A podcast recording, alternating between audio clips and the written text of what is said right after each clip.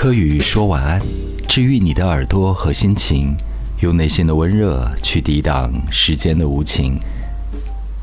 大家晚上好，我是安柯宇，欢迎收听我在喜马拉雅的节目。今天在思考一个问题：我们如何能每天都过上轻松愉悦的生活呢？今日份的答案呢，就是我们要软化自己的态度，不要总是个性很犀利，内心总是很多疑。非常的不安，因为别人的一句话、一些言语和行为，就让自己耿耿于怀，甚至跟别人争吵起来，让自己心情变得非常的郁闷，也跟对方关系搞得很紧张。其实我最近呢在做一些事情，就是清理身边的一些人，大概也是借着水逆这样的一个时间段，来整理一下自己内心的感受以及周遭的人际关系。也许是我的包容力不够，或者是修为不够，我觉得我暂时要屏蔽掉一些人。那么这些人会有怎样的一些性格特点呢？其实呢，我也大概梳理了一下。第一方面，我觉得这些人呢很自美，就是自己觉得自己很美。当然，这个不是容貌上的，而是觉得他们有一种自恋的情绪。这种自恋的情绪还伴随着内心的一种软弱和残缺。自恋可能就是一种残缺的表现吧。从某种心理学层面的意义上来讲，就是他们常常会觉得自己的个性很珍贵，他们非常的喜欢自己。另外呢，他们这种自恋和喜欢是希望别人可以夸奖他们，可以围着他们转，可以关爱他们。可以照顾他们的情绪，但是同时他还要很挑剔他周遭的人群，哪一句话没讲好，对他的态度好不好？所以从这种心理状态，我们就可以分析出，大概自恋就是一种内心的残缺。那么接下来这种自恋会造成一种什么样的状态呢？就是我执。就是自我强大的执念，这种自美和自恋的情绪，来营造出自己想要的一种生活的状态，或者达成的某一种生活的氛围，他需要周遭的人可以配合他，于是他产生强大的执念。这种执念就是。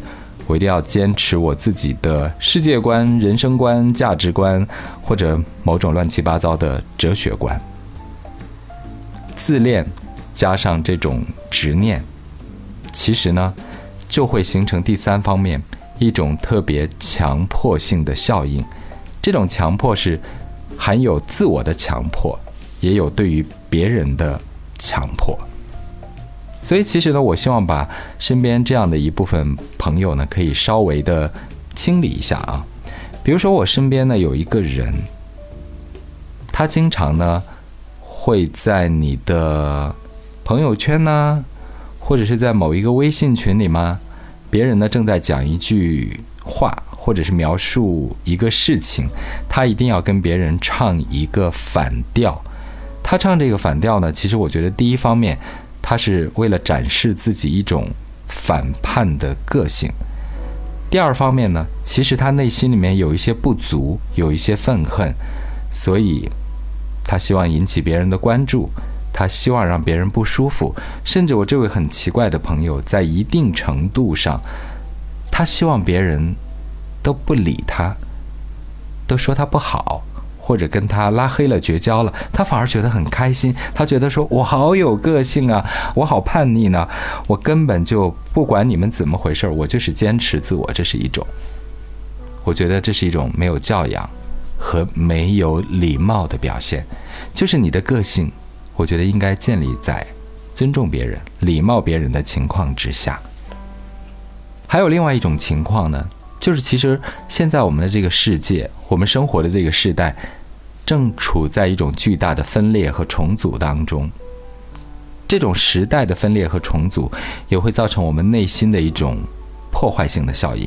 我们的内在好像也在不断的崩坏，然后在拼凑和生长出全新的自我。大家都觉得迷茫，就是还没有办法 很有力量的去拼凑和呈现出那个全新的自己。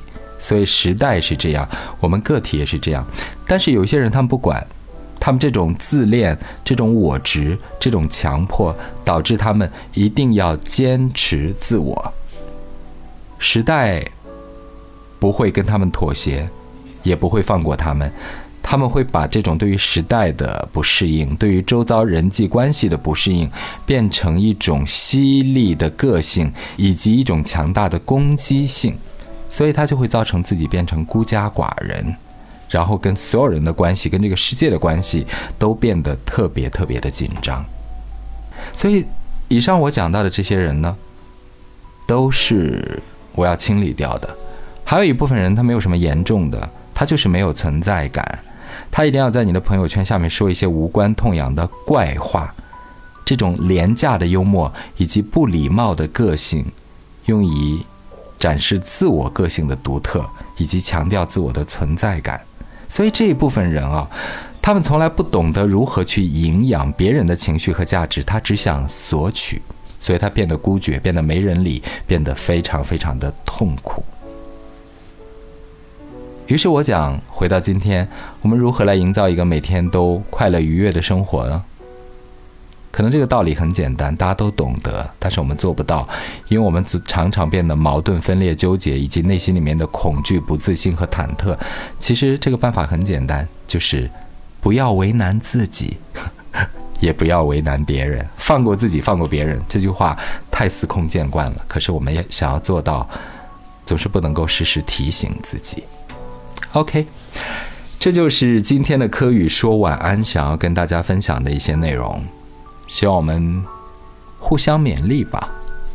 如果喜欢今天的节目，也不要忘了点赞、评论和转发，谢谢大家，晚安。